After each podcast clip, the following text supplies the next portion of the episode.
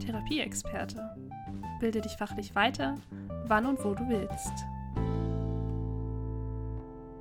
Habe ich nach deiner Erfahrung gefragt, weil wenn du da reingehst, ohne irgendwas an schlechten Erfahrungen und sagst, boah, ich habe überhaupt keine Ahnung, was Ergotherapie macht, hast du eine gute Grundvoraussetzung, um reinzugehen und zu sagen, ich gehe da ganz neutral ran. Ich gehe davon aus, dass dieser Mensch mir helfen kann. Das hast du durch die ähm, Arbeit, ne, du hast geguckt, was macht er eigentlich? Der hat sich auf Hände spezialisiert. Ah, okay, der muss auf jeden Fall in der Lage sein, mir zu helfen. Hast du schon so einen Erwartungseffekt, dass mhm. er dir helfen kann? Und das ist schon was, was zum Placebo-Effekt gehört, dass du diese Erwartungshaltung hast. Und alleine diese Erwartungshaltung, egal was er macht, schon hilft dir in der Therapie eine Linderung deiner Symptome zu erfahren. Und das ist ganz wichtig. Und ich will das gar nicht kleinreden. Das ist ein Effekt, den wir super gut für unsere Therapie nutzen können. Hallo und herzlich willkommen bei Therapieexperte, dein Podcast für deine Fragen rund um die Therapie. Mein Name ist Claudia und Luca ist heute nicht dabei und wem es vielleicht schon aufgefallen ist, war die letzten Podcasts auch immer unregelmäßiger dabei. Das hat damit zu tun, dass er gerade in Elternzeit ist und auch bis, ich sag mal, Mitte Januar, würde ich behaupten, uns erst wieder hier im Podcast besuchen wird oder wieder am Start sein wird. Deswegen werden wir ein paar Podcasts ohne Luca auskommen, aber ich glaube, das ist ein, ja, sehr guter Grund, nicht da zu sein, würde ich behaupten. Trotzdem habe ich mir halt Unterstützung in den Podcast geholt, damit ihr mir nicht alleine zuhören müsst. Und erstmal geht es heute in diesem Podcast um das Thema Therapie, alles nur Placebo. Und ich habe mir heute Sven eingeladen. Und Sven ist niemand, der bei uns in der Firma unbekannt ist. Aber Sven, vielleicht sagst du einfach noch zwei, drei Worte zu dir und dann ähm, kann ich erklären, warum du heute da bist.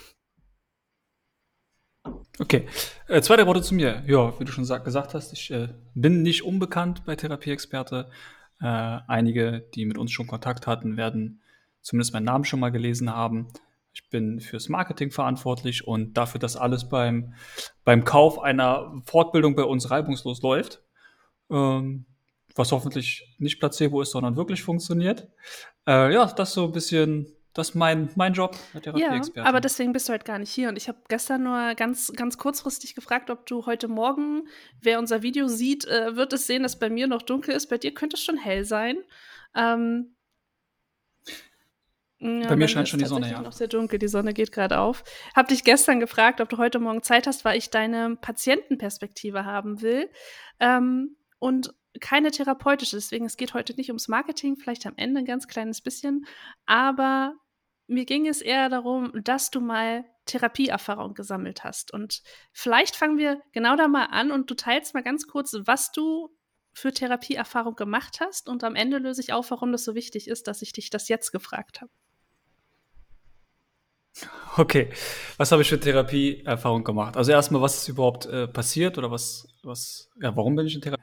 Ich hatte irgendwann, ich arbeite mein, mein Leben lang am Computer, also ich habe nie was anderes gemacht und hatte irgendwann Schmerzen im Finger und bin äh, zum Arzt gegangen und der, die Ärztin hat mir dort äh, eine Ergotherapie verschrieben. Und Ziel war es im Prinzip, dass die Schmerzen, dass die Schmerzen im Finger verschwinden äh, ich kann, glaube ich, schon mal vorweggreifen, das hat bis heute nicht funktioniert. Äh, wir haben aber ganz, ganz viele interessante Wege gefunden, wie ich damit umgehen kann. Ich trage zum Beispiel jetzt immer einen Ring, das ist auch tatsächlich der Ringfinger. Ich trage immer einen Ring, ähm, weil ich gemerkt habe, die Sch und der Ring sitzt nicht mal fest, das ist das Verrückte, aber ich habe gemerkt, wenn der, wenn der Ring an meinem Finger ist, wir hatten damals, vielleicht erinnerst du dich, hatte ich so einen Arthrose-Ring immer um den Finger, mit dem ich dann auch gespielt habe, ähm, weil ich gemerkt habe, sobald irgendwas da drum ist, ist der Schmerz weg. Sobald ich das abmache, innerhalb von Sekunden spüre ich den Schmerz im Finger. Das ist ganz verrückt. Ähm, ja, und wir haben bei der Ergotherapie ganz viel ausprobiert und ich habe mir damals einen Ergotherapeuten gesucht, der sich auf Handrehabilitation spezialisiert hat. Das stand ganz groß auf seiner Homepage mit äh, dem ein oder anderen Zertifikat von einer Weiterbildung. Und ich habe in Berlin bewusst eine Dreiviertelstunde, Stunde Fahrtweg in Kauf genommen, um zu diesem Therapeuten zu kommen, weil ich mir gesagt habe, ich will nicht einfach nur zu irgendeinem Therapeuten, sondern für mich, der halt keine Ahnung davon hatte. Und mittlerweile weiß ich, okay, was Hand betrifft, kennen die sich alle gar nicht so wenig aus als Ergotherapeut. Äh, aber für mich war so eher gesagt, ich habe mich auf die Rehabilitation von Händen spezialisiert und das war für mich so, okay, zu dem gehe ich, dann nehme ich diesen weiten Fahrtweg in Kauf, dem vertraue ich. Und äh, ja, das war so ein bisschen meine, meine Geschichte dahin. Wir haben ganz viele Sachen ausprobiert, ähm, die dann immer temporär funktioniert haben, aber am Ende die einzige Lösung bisher ist tatsächlich, einen Ring um den Finger zu das haben. Das ist ganz spannend, weil das die Außenwirkung von Ergotherapie ja eher eine schwammigere ist, so aus Patientenperspektive. Aber die interne ja immer ein Klischee ist, dass ErgotherapeutInnen ähm, Hände behandeln. Deswegen hast du gleich ein Klischee bedient, was du wahrscheinlich gar nicht so gesehen hast. Ähm, aber natürlich kennen sich viele ErgotherapeutInnen auch mit der Behandlung von Händen aus. Und du hast so ein paar Fragen schon vorweggenommen, deswegen springe ich einfach mal für mich in die nächste. Und zwar, du hast ja schon erzählt, dass dir ähm, dein Arzt die verordnet hat. Hat er dir irgendwas zur Ergotherapie gesagt? Also hat er gesagt, hier nehmen Sie das Rezept, gehen Sie mal zur Ergotherapie oder wie hat er dir verkauft, dass dir das helfen kann? Ähm, der Arzt hat mir das tatsächlich ehrlicherweise gar nicht verkauft. Äh, der Arzt hat mir gesagt, oder die Ärztin hat gesagt, ja, würde ich operieren. Und dank, tatsächlich dank deiner äh, Expertise als, als Therapeutin hast du gesagt, ach, geh doch mal vielleicht, lass dir doch mal lieber Ergotherapie vorher verordnen, bevor der dir am Finger rumschnippelt. Ähm, ich glaube, das kam tatsächlich, ich glaube, das kam von dir. Ähm, ja, die Ärztin, die Ärztin wollte halt, so komm, schneiden wir dir die Hand auf, so jetzt überspitzt so, und äh, äh, trennen da so ein bisschen was von der von der Sehne ab. Ich weiß nicht genau, wie das heißt, irgendwie so eine Öse drum irgendwie und äh, das quasi aufzutrennen, um diese Reibung, die dort entsteht, aufzulösen. Das war so die erste, die erste Lösung. Und ich sagte, können wir jetzt nicht erst mit Ergotherapie probieren? Und dann hat sie mir erstmal Ergotherapie verschrieben.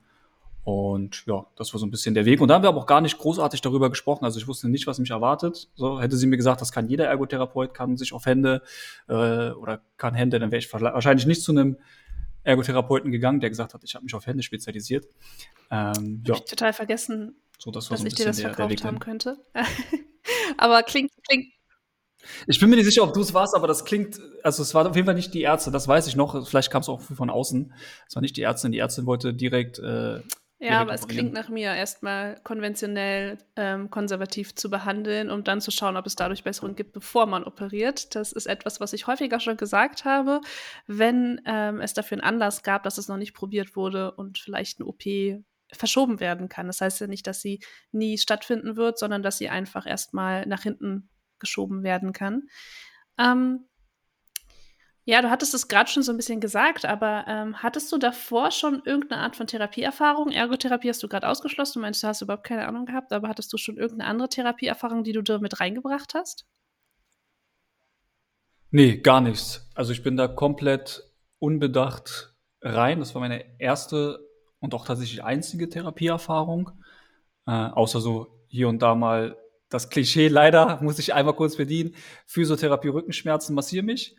Ähm, so, das war das Einzige, äh, wo ich irgendwann mal so ein bisschen äh, Rückenschmerzen hatte und äh, ja, da behandelt worden bin, auch Wärmetherapie und Massagen und so weiter. Ja, aber ansonsten, das war jetzt, also es ging auch relativ schnell. Das kam und ging, das war wahrscheinlich einfach nur Hexenschuss, irgendwas in der Art, also nichts wirklich Schwerwiegendes. Und das war meine einzige Therapieerfahrung. Ja. Weißt du noch, was ihr in der Therapie gemacht habt? Wir haben ganz viele spannende Sachen gemacht, die sind alle ein bisschen hängen geblieben, weil das natürlich meine erste Berührung damit war. Deswegen war alles so ein bisschen aufregend. Also wir haben ähm, ganz viel mit, mit äh, Rotlicht gearbeitet, mit, auch mit Wachs. Und er hatte so ein, ich sag mal, so eine Art Kugelschreiber. Also ich weiß, es war so ein, so ein Metallstift, mit dem er quasi immer, immer lang gegangen ist und auch viel über die Schulter und den Ellenbogen quasi auch massiert hat, weil das wahrscheinlich, ist mit ziemlicher Sicherheit alles so ein bisschen noch zusammenhängt. Ähm, ja, und das ist auch tatsächlich so, wenn du sagst, mir tut der Finger weh und er fängt da plötzlich an, erstmal deine Schulter irgendwie zu behandeln. Ist erstmal so, hallo, Finger, hier. Ähm, aber ja, also das waren so die Sachen. Und, und halt das Wachsding, das war viel, ich hatte so ein Wachsbad, da habe ich die Hand dann reingelegt. Und äh, ja, tatsächlich so, ja. eine, so eine Sachen. Relativ viel passiv, muss ich sagen. Haben wir gerade, so ein paar Aufgaben mitgegeben für zu Hause, wo ich dann einfach auch ähm, mit so einem äh, Griffkraft Ding, wo man so die Hände zusammendrückt oder auch mit einem Gummiband äh, so ein bisschen die, die Fingerspreize das haben wir in der Therapie nur kurz gemacht. Das waren dann immer meine Hausaufgaben. Die Therapie ansonsten war, ansonsten war für mich immer recht passiv, dass ich nicht viel Ja, ich glaube, musste. einige KollegInnen äh, können deinen Metallstift und das Wachs gut einordnen. Das ist nämlich Paraffin und wird ganz häufig auch gemacht. Ähm, Weißt du noch, jetzt wo du es gerade so schön bildlich gesagt hast, als du gesagt hast, hä, was macht ihr da bei der Schulter? Ich habe doch was am Finger, hat ähm, er dann auch erklärt, warum er da tatsächlich arbeitet? Also dich mitgenommen, gesagt, hey, ähm, das hängt zusammen, wie du es gerade gesagt hast? Oder war das so, mh, hm, okay, was, was soll das jetzt? Nee, tatsächlich muss ich sagen, ähm, das war auch einer der Gründe, warum ich auch die Folgeverordnung, ich glaube, ich habe zwei Folgeverordnungen bekommen, ähm, die ich auch bei ihm dann gemacht habe, weil ich mich sehr gut aufgehoben gefühlt habe. Ähm, du kennst mich ja jetzt auch schon eine Weile und wenn ich zu einem Arzt gehe, einen Termin vereinbare und länger als eine halbe Stunde warten muss, gehe ich. So, egal wie krank ich bin, ich gehe einfach und suche mir einen anderen Arzt. Der Arzt hat mich als Patient nicht verdient, wenn er seinen Zeitplan nicht in Ordnung bekommt. Und also, das darf einmal passieren, das meinetwegen, aber wenn das halt eine Routine ist, dann klappt das irgendwie nicht. Ich mache ja nicht aus Spaß einen Termin. Mhm. Und bei dem war ich super gut aufgehoben. Ich habe kaum Wartezeit gehabt, gar nichts. Ich komme da an, so super gut aufge aufgenommen. Da gab es auch gerne mal was zu trinken vorher. Und alleine das trägt halt zu einem guten Wohl, so, einem, ja, so eine Wohlfühlatmosphäre bei. Und wenn er dann auch noch sich die Zeit nimmt, zu erklären, was er da macht, und das hat er sehr gut getan, ähm, fühlt man sich doch extrem, extrem wohl. Ja, kriegt einfach dieses gute Bauchgefühl, sage ich jetzt mal, zu wissen, hey, der der macht nicht nur irgendwas, weil das irgendwo aus dem äh, Katalog ist, hier, wie heißt er, aus der, aus der Fortbildung, sondern der weiß, was er da tut. Und wenn das jemand erklären kann, ja, ja. das ist so ein bisschen das Gefühl. Wenn jetzt so, du hattest am Anfang schon ein bisschen was dazu erzählt, vor allen Dingen mit dem Arthrose-Roller, den du jetzt immer noch hast. So rückwirkend würdest du sagen, deine Therapie hat dir was gebracht und wenn du jetzt ein anderes Problem zum Beispiel kriegen würdest, würdest du nochmal sagen, ah, alles klar, Ergotherapie, da gehe ich nochmal hin? Hm, es hat mir auf jeden Fall auch so ein Stück Bewusstsein gegeben. Ich glaube, die Therapie weil ich dadurch, dass ich jetzt immer noch Probleme habe wahrscheinlich war der Rat der Ärztin: „Komm, wir schneiden direkt an deinem Finger rum“, äh, sinnvoller betrachtet, um den Schmerz loszuwerden. Aber dadurch, dass ich jetzt mit diesem Ring einfach auch gar keinen gar keinen Schmerz mehr habe und es einfach jetzt ein normaler Ring ist. Also ich habe jetzt nicht diesen Arthrose-Ring, vielleicht äh, erinnerst du dich auch noch, manchmal habe ich den Arthrose-Ring einfach zu lange getragen, da ist der Finger rot, dunkelrot angelaufen. So. Äh, habe ich jetzt einfach, jetzt ist einfach ein normaler Ring. Und der löst halt einfach das Problem auch schon. Das, alleine dieses Bewusstsein und einen Zugang zu verschiedenen Möglichkeiten, damit umzugehen, zu bekommen, hat einfach dafür gesorgt, dass, dass es okay war. Also es ist jetzt ohne den Therapeuten wäre ich wahrscheinlich gar nicht auf diesen Arthrose-Ring erstmal im ersten Moment gekommen, um zu merken, das wäre eine schnelle Lösung gewesen oder ist eine schnelle Lösung. Ähm, aber die Therapie an sich hat zumindest jetzt nicht wirklich zu einer langfristigen Lösung des Problems beigetragen. Ja, da hast du auch wunderschöne mal eine Patientenperspektive mit reingebracht mit deinem dunkelrot angelaufenen Finger, weil die Tragezeit des Arthroserings überschritten wurde. Das ist immer so ein, also insgesamt, wenn wir was mitgeben, immer so eine Angst von TherapeutInnen, dass da ähm, Dinge zu lang gemacht werden und wir nicht eingreifen können. Aber ich glaube, es haben auch einige mhm. jetzt so ein bisschen vielleicht mit mir gelitten, ganz kurz. Ähm, ähm, ja, genau, du hast ganz, ganz viele Sachen ähm, beschrieben, die schon zu dem Thema Placebo und äh, Nocebo passen. Das hast du schon immer mal angebracht, wenn du dachtest, glaube ich, das passt da gut rein. Für mich ist jetzt die Frage, ähm, ich habe mir das jetzt bei dir auch so mit angehört und wenn ich dir vorher gesagt habe oder jetzt sage, dass die Wahrscheinlichkeit sehr hoch ist, dass nach wissenschaftlichen Standards, das muss ich dazu sagen, die Therapie, die du erfahren hast, nicht nachweislich dir helfen kann und du eigentlich in der Zeit auch da hättest sitzen können mit deinem Therapeuten, um Kaffee zu trinken. Ähm, ja, wie wäre das für dich gewesen oder wie ist das für dich, wenn ich sage, okay, alles, was er gemacht hat, auch diesen Ring, den du trägst, dass das alles nicht nachweisbar ist, dass das dir geholfen hat und dass eine Operation mhm. wahrscheinlich eine höhere Evidenz gehabt hätte und nachweislich dir schneller geholfen hätte. Hättest du das Jetzt das zu rekapitulieren ist ein bisschen schwierig, aber was macht das mit dir? Ähm, ich glaube erstmal so eine OP in welcher Form auch immer ist etwas, was du vermeiden willst, glaube ich. Also ich glaube, es gibt ganz wenig Leute, die sagen, geil eine OP, dann vielleicht im schlimmsten Fall irgendwie noch eine ewige Reha hinten dran nach so einer OP. Ähm, keine Zeit irgendwie sinnvoll nutzen, weil du einen Verband gibst, was auch immer trägst. Äh, ich glaube, das versucht man erstmal zu vermeiden. Von daher ist so ein ähm, so der Weg drumherum, glaube ich, erstmal etwas, was man, glaube ich, bewusst auch wählen darf und, und kann, egal ob funktioniert oder nicht. Und Vielleicht hätte ich tatsächlich die Folgeverordnungen nicht, äh, nicht genommen in, in der Menge. Ich weiß gar nicht, wie viele Sitzungen es immer waren. Acht, glaube ich. Irgendwie so.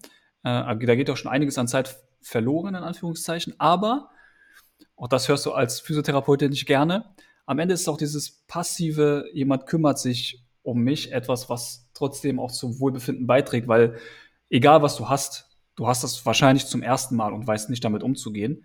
Und wenn du jemanden hast, der dich da begleitet und selbst wenn es nur Kaffee trinken ist, sage ich jetzt mal, äh, ist das, glaube ich, etwas, was auch schon bei mir, glaube ich, so ein bisschen zur, nicht zwingend zur Genesung, aber zum, wie gehe ich damit um, beigetragen hat, weil sonst hätte ich mich tatsächlich operieren lassen. Vielleicht wären die Schmerzen weg gewesen, aber ich weiß, dass ich jetzt halt auch damit leben kann und ich hätte es nicht mich unter das Messer legen muss. Ähm, und das hätte ich wahrscheinlich auch ohne die Therapie in der Form nicht gehabt, egal ob es wissenschaftlich funktioniert oder nicht. Für mich hat es funktioniert und das ist total verrückt, weil dieser Ring, wie gesagt, nicht eng anliegt aktuell und trotzdem kein Schmerz da ist. Und ja, deswegen glaube ich, fürs Wohlfühlen, für ein, dass du jemanden hast, mit dem du über diese Erkrankung dann sprechen kannst, ist, glaube ich, auch ein wichtiger, sehr entscheidender Punkt für mich. Aber gewesen. hättest du zum Beispiel wissen wollen, dass es ein Placebo ist? Es gibt ja auch so Behandlungstechniken, die ganz offen damit umgehen, sagen, hey, das ist ein Open Placebo, dass du kriegst ein Placebo. Wir wissen, dass das keine Wirkung hat. Das ist jetzt alles sehr polemisch für alle, die jetzt zuhören und schon so gerade in die Kommentare tippen wollen, ähm, dass äh, auch Therapie teilweise nachgewiesen ist. Ich gehe da jetzt sehr ins Überspitzte rein. Hättest du es wissen wollen, dass du sagst, okay, diese eine Behandlungsmethode ist noch nicht nachweislich ähm, mit Evidenz, also ist ja wirklich Wissenschaft einfach dahinter belegt, dass die mhm. irgendeine Wirkung mehr hat als ein Placebo. Also das Kaffeetrinken ist jetzt mal unser Placebo zum Beispiel. Ähm, hättest du das vorher wissen wollen, zu sagen, okay, ich werde jetzt mit einem Placebo eventuell behandelt, das jetzt nicht so nachweislich ist wie in diesem Beispiel jetzt eine Operation es hätte sein können, eventuell? Mhm. Ich glaube tatsächlich, dadurch, dass ich recht schnell ein großes Vertrauen zu meinem Ergotherapeuten aufgebaut habe, hätte er mir sagen können, hey, eventuell ist das nur Placebo, es funktioniert nicht. Und ich hätte gesagt, mach trotzdem. So, ähm, weil ich mir weil, weil ich bin fest davon überzeugt, du willst deine Zeit als Therapeut ja auch nicht verschwenden. Und selbst wenn du sagst, es ist nur Placebo, aber Placebo funktioniert halt auch gelegentlich, dann mach so. Ähm, tob dich aus, weil du willst mich ja auch loswerden. Ich will auch nicht mehr bei dir sein, so ungefähr. Äh, was die Lösung bringt, probier's. Ich bin bereit dafür. Und ich glaube, wenn du es mir vorher gesagt hättest, es gibt ja so viele Sachen, von denen man weiß, dass es nichts bringt und trotzdem fürs, auch da wieder, so ist, glaube ich, ganz, ganz viel Kopf, wo du sagst, komm, lass uns das einfach probieren. Also, was habe ich zu verlieren aus der Zeit? Das ist schon, glaube ich, ein paar Punkte ja. gut zusammengefasst. Da gibt es noch nicht so viel Forschung in dem Bereich, dass das jetzt schon in eine Korrelation irgendwie belegt wäre, warum ein Placebo-Effekt auch wirkt, wenn man das offen darstellt. Weil es gibt ja auch viele Studien, die ganz offen sagen, hey, du kriegst nur ein Medikament, was aber wirklich ein Scheinmedikament ist, also ein Placebo. Und man muss ein bisschen rausziehen, dass die Menschen, die sich darauf bewerben, natürlich auch von der Haltung her ein bisschen offener sind. Also es ist halt auch eine Verzerrung, die man im Kopf haben muss. Aber grundsätzlich ist das, was du beschrieben hast, diese offene Haltung, hey, schlimmer wird es eh nicht, auch wenn es ein Placebo ist, das wird jetzt meinen Zustand nicht schlechter machen, dass du da reingehst und sagst, hey, hm, wird, nicht, wird nicht schlechter werden dadurch. Und auch wenn ich weiß, dass es eine Scheinbehandlung mhm. ist, ist es so ein bisschen auch selbsterfüllende Prophezeiung. Es wird nicht schlechter werden, dann gehst du dahin und es wird ja auch besser, weil es gibt ja auch so einen natürlichen Krankheitsverlauf. Alles wird über die Zeit, nicht alles, aber vieles wird über die Zeit besser. Und ähm, wenn du in dieser Behandlung bist und das verknüpfst mit der Behandlung, oh, okay, wir haben was gemacht, jetzt ist es irgendwie besser geworden und dann lernt man, dass das eventuell mit dieser Behandlung zu tun haben könnte, wird es auch aufgrund eines ähm, Placebo-Effekts trotzdem besser, obwohl man weiß, dass es eventuell nicht die Wirksamkeit hat, die jetzt wissenschaftlich nachgewiesen ist. Da muss ich immer drauf pitchen, weil letztendlich sind viele Sachen einfach auch noch nicht untersucht in der Therapie, aber einige sind auch einfach nicht nachweislich, sodass man einfach schauen muss, wie kriegt man das zusammen. Und ich löse mal auf, warum ich dir so viele Fragen gestellt habe, weil du hast ganz viel gesagt, ähm, mhm. was zum Placebo-Effekt gehört. Und ich finde es immer ganz wichtig zu sagen, dass Placebo, Placebo-Effekt grundsätzlich erstmal nichts Böses ist, weil grundsätzlich kann man den sehr mhm. gut für sich auch nutzen. Es ist immer ein Zusammenspiel, was optimalerweise ähm, passieren sollte zwischen, ich habe eine wirksame Therapie und daran arbeiten ja auch viele Berufe gerade, einfach ihre Behandlungsmethoden nachweislich zu machen.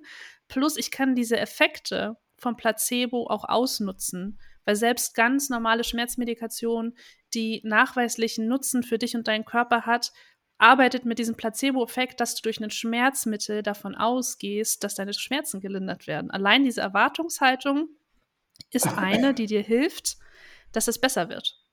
Und das ist in der Therapie halt etwas, nur um den Bogen mal zu schließen, habe ich nach deiner Erfahrung gefragt, weil wenn du da reingehst, ohne irgendwas an schlechten Erfahrungen und sagst, boah, ich habe überhaupt keine Ahnung, was Ergotherapie macht, hast du eine gute Grundvoraussetzung, um reinzugehen und zu sagen, ich habe keine schlechten Erfahrungen damit gemacht, ich gehe da ganz neutral ran.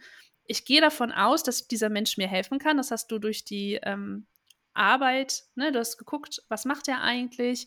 Der hat sich auf Hände spezialisiert. Ah, okay, der muss auf jeden Fall in der Lage sein, mir zu helfen. Hast du schon so einen Erwartungseffekt, dass mhm. er dir helfen kann? Und das ist schon was, was zum Placebo-Effekt gehört, dass du diese Erwartungshaltung hast. Und alleine diese Erwartungshaltung, egal was er macht, schon hilft, dir in der Therapie eine Linderung deiner Symptome zu erfahren. Und das ist ganz wichtig. Und ich will das gar nicht kleinreden. Das ist ein Effekt, den wir super gut für unsere Therapie nutzen können. Voll. Also, das war, glaube ich, auch einer der für mich entscheidenden äh, Faktoren. Er hat jetzt nicht gesagt, ich bin der heilige Ergotherapeut der Handrehabilitation, äh, sondern einfach nur, ich habe mich darauf spezialisiert. Und wir haben das ja bei Therapieexperten auch mit unseren Intensivkursen, wo wir sagen, hey, wir haben zum Beispiel, keine Ahnung, einen Intensivkurs zum Thema ADHS, den du äh, belegen kannst. Und damit dich einfach schon mal mit Fachwissen, selbst wenn es nur angerissen ist, äh, du vielleicht schon mehr Wissen hast oder einfach jetzt nochmal zusätzliches Wissen bekommst, kannst du dich halt auch in der Wahrnehmung nach außen darauf spezialisieren. Und eine Spezialisierung heißt nicht, ich bin der absolute Experte, sondern ich habe vielleicht zwei, drei Ex, äh, zwei, drei Patienten in dem Bereich mehr als jeder andere Therapeut in meinem Umkreis. Deswegen habe ich vielleicht zwei, drei Erfahrungen mehr, äh, die ich einfach mit einfließen lassen kann. Und das war bei mir so, ey, so, ich glaube, du machst viel Handrehabilitation und von daher tobt dich aus. Das ist aber auch ganz wichtig. Also, was nachgewiesen ist, dass je positiver deine Erwartungshaltung ist, dass je höher auch der Placebo-Effekt ausfallen wird, weil du halt mit dieser positiven Erwartung reingehst. Es gibt aber eine Untersuchung, es gibt Untersuchungen, die zeigen, das ist halt nicht je mehr, also je höher die positive Erwartung, das ist richtig, aber wenn die über Erwartung übersteigert ist, zum Beispiel hätte jetzt gesagt, nur ich kann deine Hand therapieren, ich weiß gar nicht, wie du es ausgedrückt hast, ich hm. bin der heilige Ergotherapeut, der deine Hand äh, ganz machen wird, ist das halt eine Erwartungshaltung, die nicht eingehalten werden kann. Hätte gesagt, ich therapiere dich einmal, dann ist alles gut und das nicht eintritt und dein Körper das nicht umsetzen kann, weil ein Placebo-Effekt kann nur mit dem arbeiten, was dein Körper umsetzen kann. Das heißt, was du an körpereigenen Stoffen ausschütten kannst. Deswegen hat ein Placebo-Effekt natürlich auch Grenzen. Und wenn er dir gesagt hätte, ich behandle dich einmal und dann brauchst du nie wiederkommen und es wäre nicht eingetreten, wäre auch dieser Placebo-Effekt gekippt und man spricht von so einer U-Kurve. Das geht sehr weit nach oben und dann kippt es einfach wieder runter in eine negative Erfahrung, weil dein Körper selbst diesen mhm. Effekt, der sehr stark ist und der auch sehr gut untersucht wird inzwischen, ähm, zwar ausnutzen kann, aber er braucht halt auch die Zeit, es zu tun und übersteigerte Erwartungshaltung. Das heißt, es ist nicht fake it till you make it. So, ich kann nicht sagen, ich, ich bin der Beste und bin automatisch der Beste. Deswegen ist es ja auch gut, wie du gesagt hast, einfach realistisch auch zu sagen, was kann ich, was mache ich und dann auch mit meinen Patientinnen zu besprechen, das sind, also nicht meine Qualifikation, ich muss da nicht meine Zertifikate auf den Tisch legen, aber sagen, hey, eine realistische Vorstellung von dem, was ich kann und was in meiner Therapie stattfinden wird und was auch dein Genesungsverlauf sein wird. So, dass das jetzt nicht sofort heute besser sein wird, sondern wir brauchen hier wirklich auch ein Rezept, damit du eine Linderung verspürst und dein Körper auch deine eigenen, deine hauseigene Apotheke wird es immer genannt. Ne? Also dann gibt es so eine äh, Placebo-Effekt, der sich dann deiner eigenen Apotheke bedient, ähm, was du ausschütten kannst, zum Beispiel an verschiedenen Hormonen oder an Schmerzmitteln, wo die andocken, sodass du da halt reingehen kannst. Und das ist ganz wichtig, dass man das bedenkt, auch bei einem Placebo-Effekt. Ja, ähm, ich glaube, wenn ich nicht vorher gewusst hätte, wie lange die Therapie geht, so ungefähr, so, also nicht, dass ich jetzt achtmal hin muss und dann ist gut. Ich wusste schon im Vorfeld, schon nach dem ersten Gespräch, hey, es wird wahrscheinlich ein bisschen äh, länger dauern. Ähm, hätte ich wahrscheinlich nach der nächsten Folgeverordnung einfach auch gar keinen Bock mehr gehabt. So, weil es dann einfach so ein, okay, ich dachte, ich bin jetzt durch. So, lass mich in Ruhe, ich dachte, ich bin. Es ist ja auch immer eine Belastung. Also du bist dann du sitzt da eine Stunde, du brauchst vielleicht eine Stunde hin, eine Stunde zurück. So, das ist ja trotzdem Zeit, die du da investierst. Und wenn das dann einfach, also klar, du weißt nie, wann eine Therapie endet, aber wenn, wenn dir gesagt wird, du bist nach zwei Sitzungen wahrscheinlich durch und du musst dann aber irgendwie 20 hin, ich glaube, das ist schon echt Ja, genau. Und das ist, glaube ich, auch wenn du mit so einer übersteigerten Erwartungshaltung auch vielleicht in die Therapie gehst, egal ähm, woher die kommt. Ne? Also wenn du da reingehst und sagst, ey, das kennen viele von unseren KollegInnen, glaube ich, dass wir dann in die Räume reinkommen und dann so, ja, ich habe Rückenschmerzen, ich greife das mal auf, weil das ein Fall ist, den ich häufiger hatte. Ähm, machen Sie mal, dass es heute besser wird. Und dann müssen wir immer erstmal die Rolle einnehmen, zu erklären, dass das ein langwierigerer Prozess ist und dass dann natürlich auch der natürliche Krankheitsverlauf mit reinspielt, dass viele Dinge über die Zeit einfach ganz organisch besser werden. So Rückenschmerzen ist etwas, was sehr gut untersucht ist, dass da so auch die Zeit ein bisschen mit reinspielt und dass viele Rückenschmerzen einfach nach sechs Wochen halt einfach auch besser werden. Also es gibt eine natürliche Linderung. Und manche verknüpfen das mit einer, mit einer physiotherapeutischen Behandlung dann auch. Und es gibt auch einige sehr wirksame Methoden, wenn man zum Beispiel sagt, okay, wir gucken mal, wie sie da nicht immer wieder landen, dass sie Rückenschmerzen haben. Unsere ähm, BürotäterInnen, die wir so haben. Ne? Also da gibt es schon Mechanismen, die man gut ausnutzen kann. Aber es sind halt auch Sachen, wie man den Körper einfach unterstützen kann in diesem Prozess das ist begrenzt, das habe ich gerade schon gesagt, weil dein Körper kann halt nur mit dem arbeiten, was da ist. Wenn wir jetzt zum Beispiel ähm, von Frakturen reden, kann mir keiner mit Placebo kommen. Wenn Knochen durch ist, muss der halt tatsächlich in der Regel operiert werden oder erstmal zusammenwachsen. Ne? Also das ist etwas, was passieren muss, was gemacht werden muss wie, in welcher Art und Weise welche Fraktur dann versorgt werden muss, das entscheiden dann immer Ärztinnen. Aber da muss halt der Körper erstmal ran, das zu reparieren, oder es muss halt wirklich operiert werden, wenn irgendwas anderes ist. Wenn du Tumorzellen hast, ist das etwas, wo dein Körper mehr Unterstützung braucht. Da kann man ja auch nicht ewig von Placebo-Effekten reden, dass dein Körper sich selbst heilt, sondern da ist halt in der Onkologie halt auch ein ganz anderer Effekt. Ne? Also da muss man schauen, wo kann man Placebo-Effekt wirklich einsetzen. Das heißt, nachdem man den Körper dann geholfen hat, zum Beispiel bei der OP, dann kann man wieder mit Placebo-Effekt arbeiten. Positive Einstellungen zur Therapie wird dir helfen, wahrscheinlich schneller wieder zu genesen oder so. Das ist dann schon etwas, aber du kannst nicht über deine hauseigene Apotheke, die du in dir hast, hinausgehen. Das geht nicht. Also du musst halt gucken, was dein Körper selbst umsetzen kann. Und dann gibt es noch zwei verschiedene Menschen. Es gibt halt welche, die auf einen Placebo-Effekt ansprechen. Und es gibt welche, die dann nicht drauf ansprechen und sagen, geh mir weg damit. Ich brauche jetzt auf jeden Fall mein Schmerzmittel, damit das heute besser wird oder so. Also. Ich habe gerade auch an, an, das, an das Schmerzmittel gedacht. Ich glaube, jeder von uns kennt irgend so einen Menschen in seinem Umfeld, der sagt, oh, ich habe Kopfschmerzen, ich muss eine Schmerztablette nehmen. Und du sitzt da und denkst, ey, ich habe dich heute noch nicht einen Schluck Wasser trinken sehen. Ich habe dich heute noch, du hast heute noch nicht einmal das Fenster aufgehabt. So, du bist aus dem Auto ins Büro gestolpert. Natürlich hast du Kopfschmerzen. So, die längste Periode, die du frische Luft hattest, war, als du die Autotür aufgemacht hast. So. Kein Wunder, dass du Kopfschmerzen hast. Und dann gibt es also die Leute, die halt diese Schmerztabletten dann so ohne Ende essen müssen, so um irgendwie klarzukommen, weil sie einfach nicht durch den Schmerz der hauseigenen Apotheke und dieser, der Körper heilt sich von selbst gehen. Äh, ich glaube, wie gesagt, jeder, glaube ich, kennt so einen Menschen in seinem Umfeld, der einfach viel zu viele Schmerztabletten frisst, weil es die Abkürzung ist. Es ist halt einfach die Abkürzung. Ich glaube, die Menschen lieben Abkürzungen. Ähm, Deswegen sind Fettabsaugungen, glaube ich, sehr, sehr beliebt. So ist jetzt nicht, ist jetzt nicht therapeutisch, aber hey, du könntest doch einfach Sport machen und dich gesund ernähren. So, warum machst du eine Fettabsaugung? Weil es in den meisten Fällen eine Abkürzung Kos ist. Ich schieb mal ein kosmetisch, ähm, ne? also wenn es um kosmetische Sachen gibt und nicht um äh, andere genau. Dinge, weil das natürlich auch ein sensibles Thema ist, wenn du wirklich irgendwelche Erkrankungen hast, dann ist das was anderes. Wenn es medizinisch notwendig ist, genau, würde ja. ich das mal ausklammern.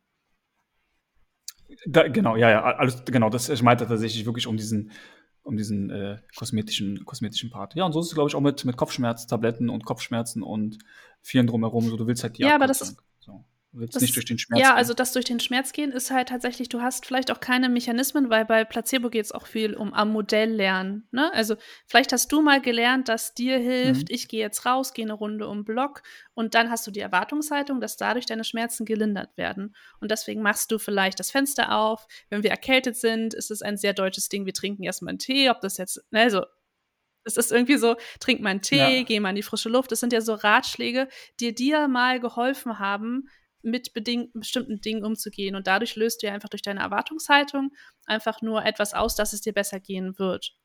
So, und gibst deinem Körper halt irgendwie den Rahmen. Ja. Und es gibt halt Menschen, die dafür nicht so offen sind. Es gibt da Menschen, es gibt, glaube ich, auch, das habe ich nur so halb gelesen, aber es gibt genetische Komponenten, wer darauf mehr anspricht und wer weniger. Aber es geht ganz viel um Lernen. Das heißt, du kannst lernen, solche Mechanismen zu haben. Bei dir ist es jetzt auch, um auf deine Therapie zurückzukommen, dir hilft dieser Ring an deinem Finger.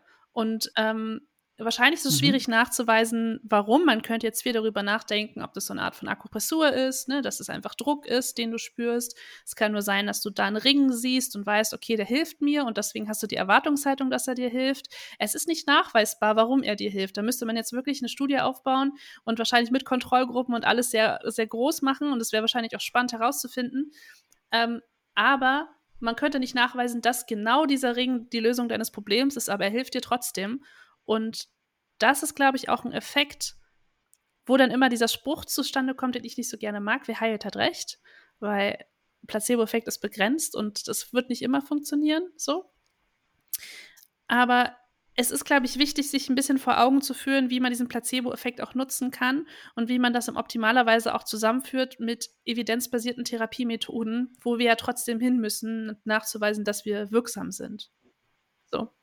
Und mhm. deswegen so ein bisschen auch dieses Polemische, weil wir auch ganz viel immer hören, unsere Therapiemethoden sind nicht ähm, evidenzbasiert. So. Ganz viele davon nicht oder sind noch nicht evidenzbasiert, weil sie auch noch nicht ausreichend untersucht werden und Untersuchung auch relativ schwierig ist, weil die Kontrollgruppen schwierig sind. Wenn du eine wirklich gute Studie machen willst, musst du meist eine randomisierte, kontrollierte Studie aufbauen, dass es ein klinisches Setting ist. Und dann brauchst du eine Kontrollgruppe. Wie sieht eine Kontrollgruppe jetzt in meinem Fall in der Physiotherapie aus? kriegt die keine Behandlung? Also, das ist ja so. Mhm. Oder kriegt die eine Scheinbehandlung und wie sieht eine Scheinbehandlung aus? Aber sobald ich Menschen berühre, wird ja irgendwas im Körper passieren. Also, das ist halt auch schwierig, so einen Studienaufbau zu machen.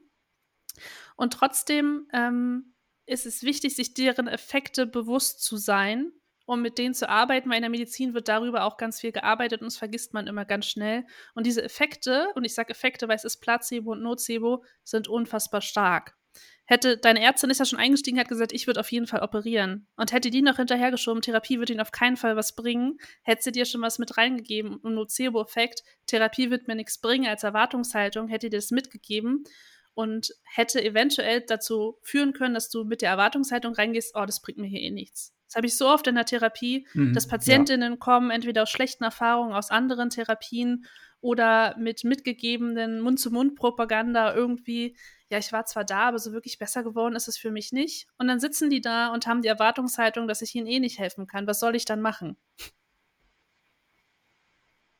Hast du als Therapeutin, ich drehe das Spiel jetzt einfach mal kurz um, weil wir richten uns mit dem Podcast ja auch überwiegend an TherapeutInnen.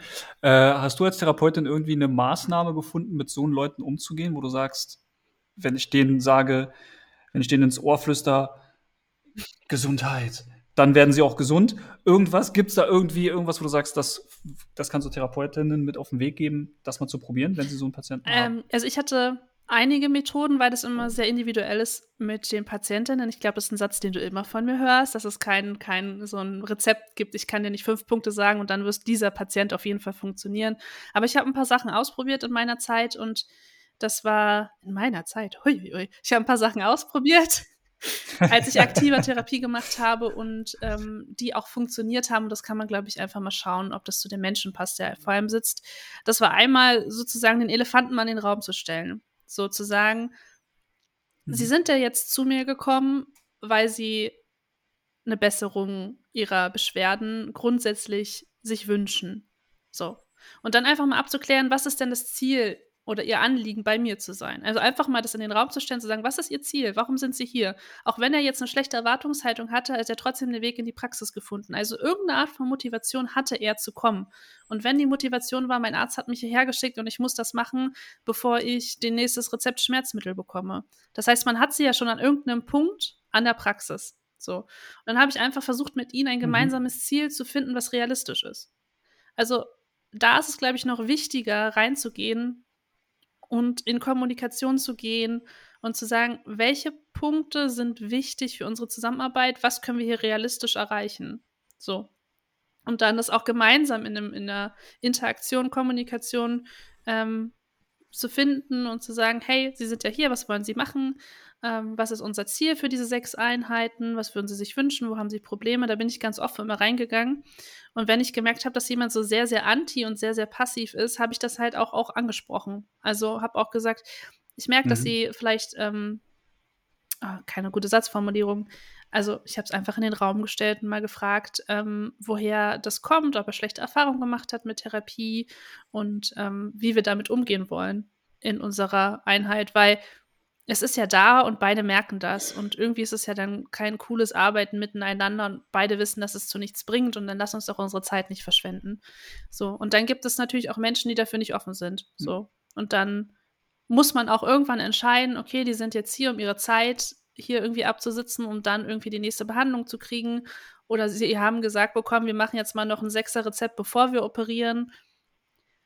Irgendwann muss man für sich auch entscheiden, wie viel Energie kann ich investieren und wie offen ist mein Gegenüber, da auch nochmal umzudenken, neu zu lernen.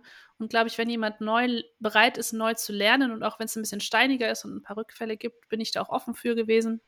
Habe immer viel gesprochen über Zielsetzungen und ähm, geguckt, dass wir so kleine Behandlungserfolge schaffen, damit man halt auch einen motivationalen Faktor drin hat oder halt so eine Eigenständigkeit zu fördern. Das können Sie zu Hause machen, so je nachdem, was da für ein mhm. Typ Mensch ist oder das haben wir in der Therapie geschafft, dass es halt temporär erstmal eine Verbesserung gab für ein paar Stunden, um eine Erleichterung zu schaffen. Das kann man über passive Techniken relativ gut für einige Stunden schon mal machen. Ähm, das waren immer so meine Mittel, damit umzugehen. Und es ist jetzt kein Hexenwerk, sondern wirklich ja. kommunizieren, wie in vielen Fällen, denke ich. Was ich immer mal wieder beobachtet habe, damals, als ich noch äh, zu uns in die Praxen immer gekommen bin und in einem Pausenraum gearbeitet habe, ähm, ist, glaube ich, auch so ein bisschen dieses, diese Emotionen, diese eigene Emotion als Therapeut rausnehmen, als Therapeutin, äh, zu sagen, oh, der doofe Patient schon wieder, der will wieder nur passiv irgendwie behandelt werden, äh, sondern wie du auch schon sagst, und ich, äh, vor allem in der, in der Dynamik, die, die damals in den Praxen waren, ich bin ja jetzt schon lange nicht mehr äh, vor Ort gewesen, aber ich bin mir sicher, die Dynamik ist eine ähnliche, äh, dass dieses gemeinsame Therapeutensein bei euch ähm, einfach auch hilft, sich mal kurz auszutauschen und zu sagen, guck mal, dann äh, mach das doch mal anders. Ich glaube, das ist auch eine sehr, sehr spannende Sache. War immer zumindest spannend zu beobachten, wie sich äh, ein Kollege oder eine Kollegin mal so, so einen Patienten kurz mal reingesteigert hat und die anderen das dann entweder mit aufgesprungen sind für diesen Moment, um das dann zu beruhigen, äh, oder halt direkt zu sagen, komm, dann mach doch mal das und ich kenne den ja auch und äh, das und das hat bei mir ganz gut funktioniert. Das ist auch eine ganz coole Sache, wie das damals funktioniert hat, dieser Austausch.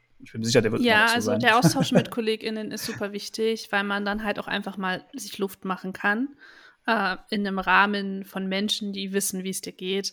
Die Emotionalität rauszugehen, nehmen ist tatsächlich auch schwierig, weil wenn du halt eine hohe Schlagzahl an PatientInnen hast, einfach dich immer wieder zu erden und neu und unbefangen selbst auch in eine Situation zu gehen. Ich muss ja selbst immer aufpassen, dass ich weder ähm, dass ich kein Nocebo auslöse und sage, boah, okay, so schlimm habe ich das noch nie gesehen. So ist ja auch was, was das mit dir macht. So hm. hätte ich mhm. zum Beispiel zu deinem Finger gesagt, oh, ähm, ja, ja, nee, das bleibt jetzt für immer so. Das sind ja auch Sätze, die relativ schnell fallen und die ich auch immer mitbekommen habe, dass einige KollegInnen, Ärztinnen da immer ein bisschen schnell kommuniziert haben, dass sie das sehr dramatisch finden. Das macht ja was mit dir. Und dann hörst du halt so Dinge wie, ah ja, nee, damit müssen sie jetzt zu leben lernen. Und egal wie viel Wahrheit mhm. in diesen Aussagen steckt, macht das ja auch was mit dir und deiner Einstellung und Erwartung. Und das ist halt so ein klassischer Nocebo-Effekt, zu sagen, wie kommuniziere ich denn bestimmte Dinge? Ich muss Menschen nicht in Watte packen. Das ist ja dann auch immer, ja, aber kann ich denn jetzt gar nicht sagen, was ich denke? Nee, schon, aber es geht schon darum, auch einfach mal sich darüber bewusst zu werden, welche Macht auch diese Worte haben, die ich wähle. Wie überweise ich Menschen zu TherapeutInnen? Sage ich denen schon, dass ich darin keine Hoffnung sehe? Warum mache ich es dann? So, dann kann ich es auch sein lassen, weil dann gebe ich ihnen Erwartungshaltung mit, die nicht ihre eigene ist. Also lass sie doch ihre eigenen Erfahrungen machen. Und beim Nocebo-Effekt, wie hart muss ich etwas kommunizieren, selbst wenn es dramatisch ist. So, oder wenn ich das Gefühl habe, okay, der Fall ist mir ja. jetzt einer der schlimmsten, den ich gesehen habe, wie kann ich das kommunizieren, ohne eine Erwartungshaltung zu implementier äh, implementieren bei den PatientInnen?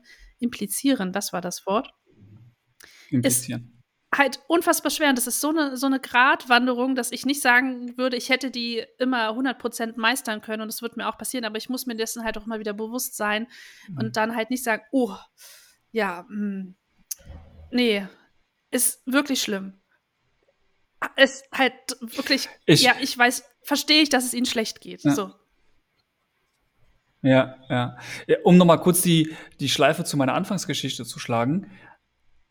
Ich glaube, ich hatte Glück, dass ich die Ärztin damals unsympathisch fand, die mich überwiesen hat, zu der ich war, weil dieses, oh, wir müssen operieren, ist ja, glaube ich, so ziemlich das Mächtigste, was du sagen kannst als Arzt. Ähm, es gibt Dinge drüber, aber äh, generell so, wir müssen, äh, wir müssen operieren, ist schon, schon mächtig. Und wenn du dann ein gutes Verhältnis zu deinem Arzt hast, so du glaubst dem ja auch erstmal alles, äh, das darf man ja auch nicht vergessen, auch der Therapeut wird viel geglaubt. Und da sind halt so eine Worte dann auch, auch glaube ich, sehr, sehr elementar. Und ja, um da auch Placebo und Nocebo und alles nochmal, also zum Glück fand ich sie unsympathisch, weil sonst hätte das wahrscheinlich diesen Anker gesetzt, oh, Operation ist ihr erstes Mittel der Wahl, nicht das letzte, es war ja direkt ihr erstes Mittel der Wahl, äh, das, das zu setzen.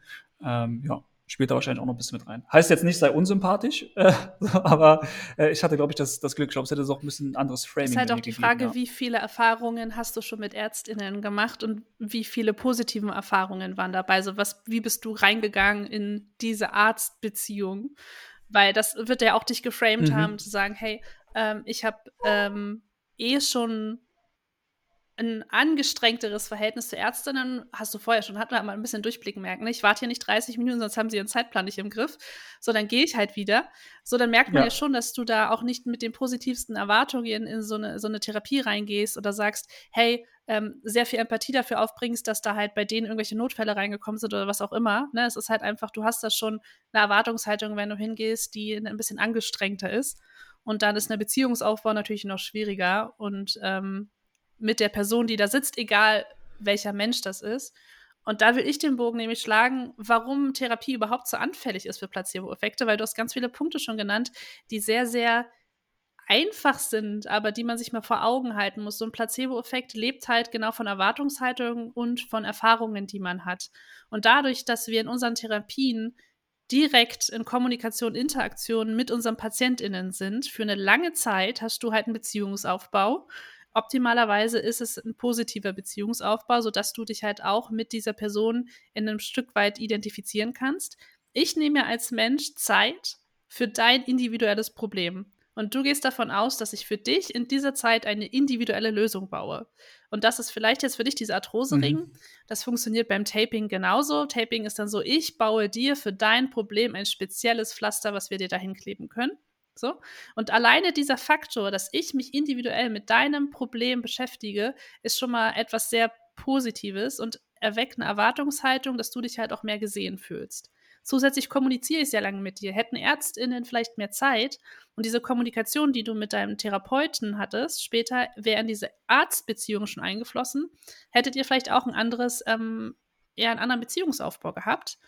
Und dieses Gefühl einfach, dass sich jemand spezifisch um mein eigenes Problem kümmert, das nicht automatisiert ausgespuckt wird, zu sagen, hier ist Schmerzmittel.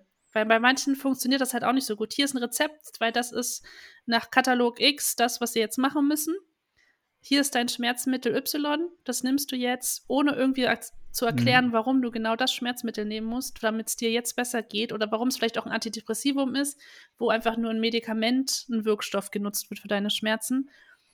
Und das ist eine Erwartungshaltung. Und deswegen ist halt der therapeutische Intervention unfassbar anfällig für, also anfällig, das klingt wieder so negativ, unfassbar behaftet mit Placebo-Effekten. Und deswegen sollten wir uns den auch zunutze machen und mit dem mehr arbeiten, weil wir wissen, dass es halt auch ein großer Teil unserer Arbeit ist und wir den positiv für unsere Arbeit nutzen können, zusätzlich zu evidenzbasierten Methoden. Weil es kommt ja immer dieser, ja, aber bei meinen Patienten hat es ja trotzdem eine Wirkung gezeigt, auch wenn es nicht nachweislich ist. Und da muss man halt schauen, okay, war das jetzt ein Placebo-Effekt? Oder hat deine Behandlungsmethode mehr Effekt als ein Placebo-Effekt? Darum geht es ja tatsächlich nur.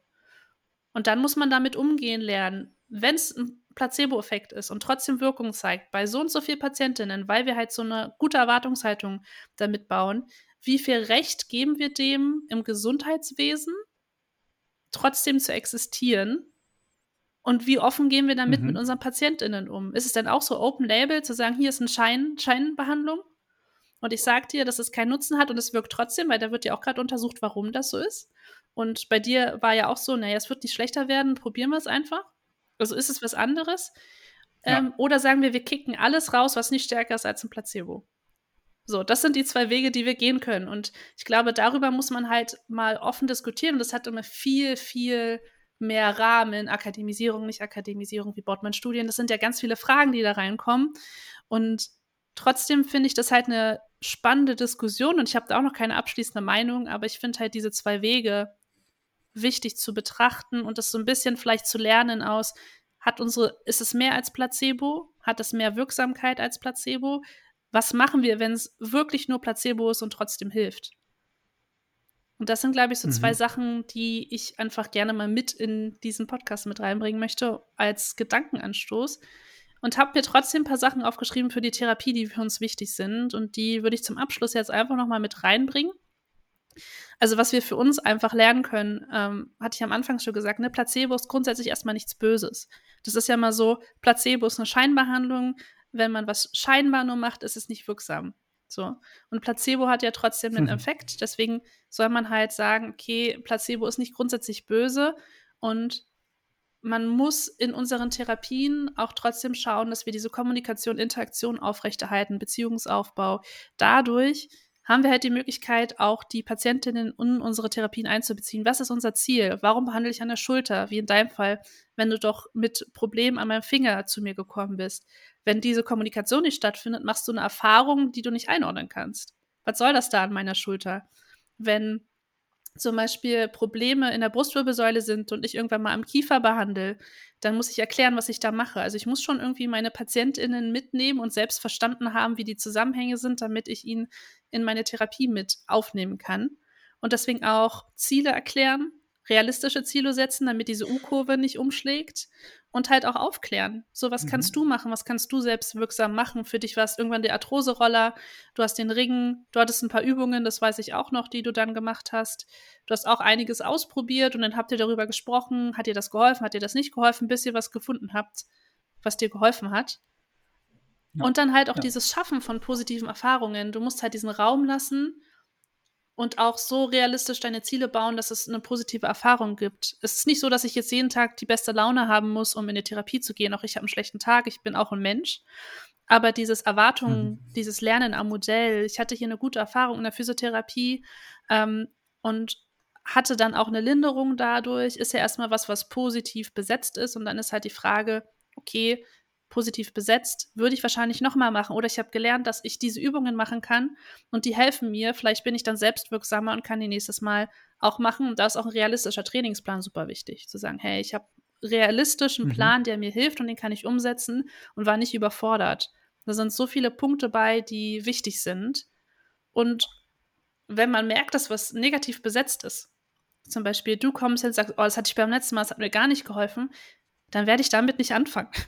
So, dann werde ich, äh, weiß ich nicht, vielleicht fang, fängt man mal, vielleicht bin ich der Meinung, das ist das, was dir am besten hilft, aber vielleicht macht man erstmal was Neues, was du noch nicht kennst, um nicht in eine negative Erwartungshaltung reinzugehen.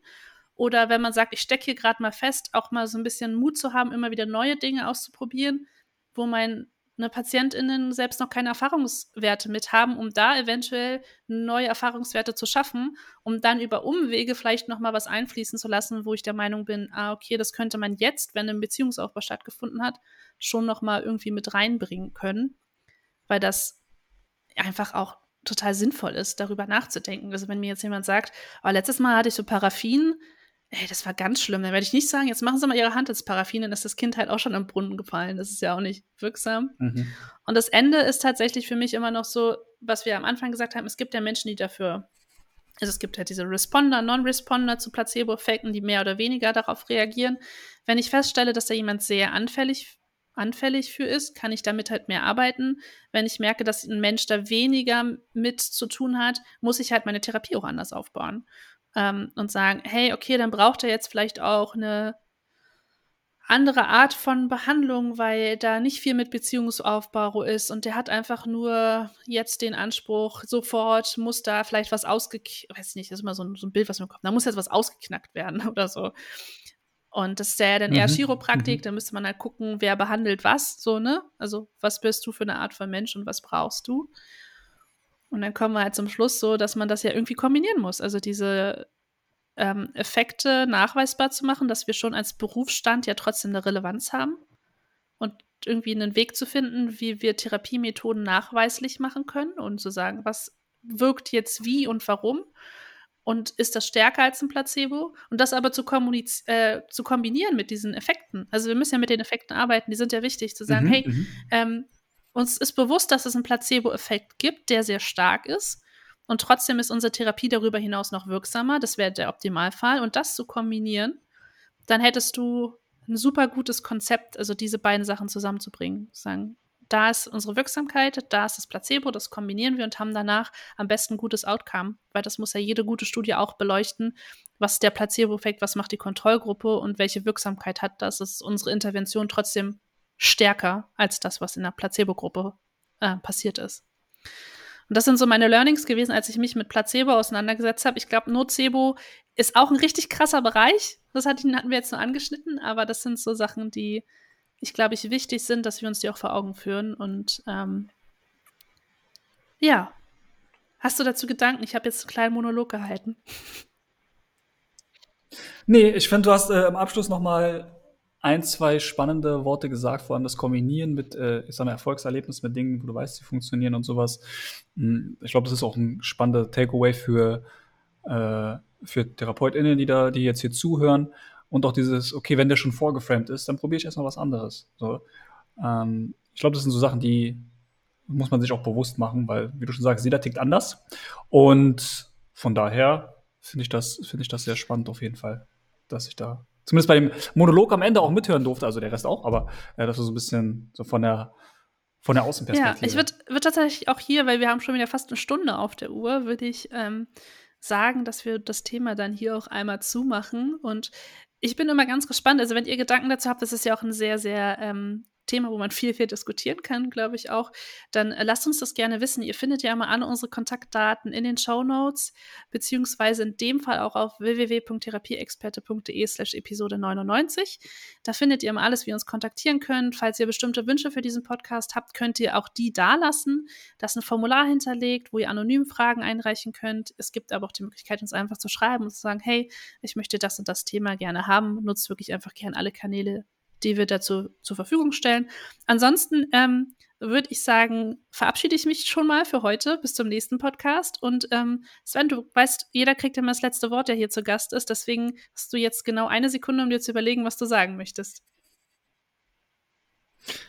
Äh, gar nicht so viel, ist ja jetzt auch nicht mein erster Auftritt, aber danke, dass du mich äh, gefragt hast, ob ich dabei sein will und meine äh, Perspektive so reinbringen durfte. Ich habe, glaube ich, so eine ganz spannende Perspektive, weil ich auch sehr bewusst einfach durch den Umgang mit euch TherapeutInnen äh, nochmal einen anderen Blick drauf habe und das mal ein bisschen anders, vor allem rückwirkend jetzt anders betrachten kann, als ich es wahrscheinlich vorher betrachtet hätte. Vorher war ich halt einfach nur ein Patient äh, und kann jetzt, glaube ich, jetzt ein bisschen differenzierter drauf gucken.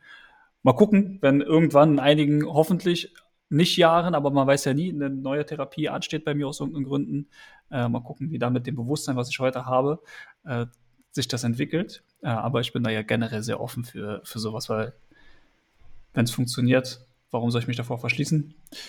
Ja, nö, sonst aber keine abschließenden Worte. Ich will es auch nicht in die Länge ziehen. Ich beschwere mich ja immer, wenn die Podcast-Folgen zu lang sind, bis ich dann selbst drin bin und denke, ach Mann, wenn man da einmal so drin ist, dann kann man da so ewig drüber reden. Und das ist zum Glück auch das positive Feedback, was wir immer bekommen. Wenn es ein schönes Gespräch ist, dann äh, schreiben uns die Zuhörer und Zuhörerinnen ja auch immer, ey, das ist voll schön, dass ihr da äh, so intensiv drüber gesprochen habt. Äh, von daher, ja, Punkt.